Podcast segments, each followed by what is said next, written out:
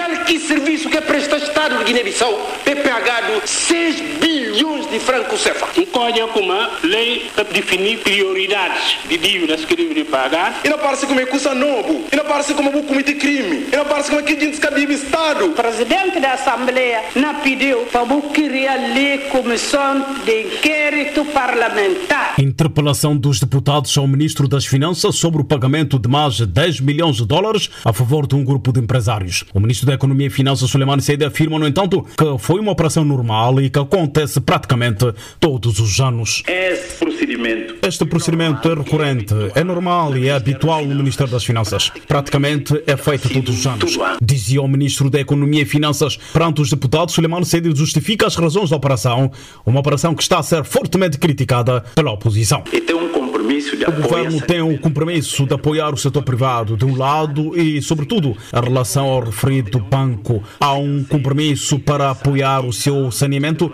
porque o Estado deve desengajar-se. Portanto, neste momento temos um grupo financeiro interessado e no âmbito da relação tanto com o Fundo Monetário Internacional e com o mesmo grupo, uh, temos a esperança que até final do ano 2023 o Estado poderá ceder a sua parte como acionista maioritário em cumprimento da recomendação do próprio Fundo Monetário Internacional. Fundo Monetário está fazendo. O titular da pasta de Economia e Finanças não afirma e nem desmente se a operação teve a anuência ou não do Primeiro-Ministro e se foi do conhecimento do Presidente da República. Depois de ouvir Suleiman Sedi, o líder da bancada parlamentar do MAD MG15 na oposição, Abdul Mané, defende que o titular da pasta das Finanças não tem condições para continuar no cargo. Aqui que não olha ali, a minha tia Como assistimos aqui, acho que além do crime de prevaricação e de violação da lei e do orçamento, o Ministro das Finanças não tem condições de continuar no cargo. Palavras do líder da bancada parlamentar do MAD MG15 na oposição. Recordo que o Ministério Público desencadeou na última sexta-feira uma operação de busca e apreensão no Ministério das Finanças e na sede principal de um dos bancos comerciais da capital guinense, em que o governo é o principal acionista. Contactado pela Voz da América, fonte do Ministério Público disse que de momento não haverá o pronunciamento sobre o caso e que os magistrados estão empenhados na investigação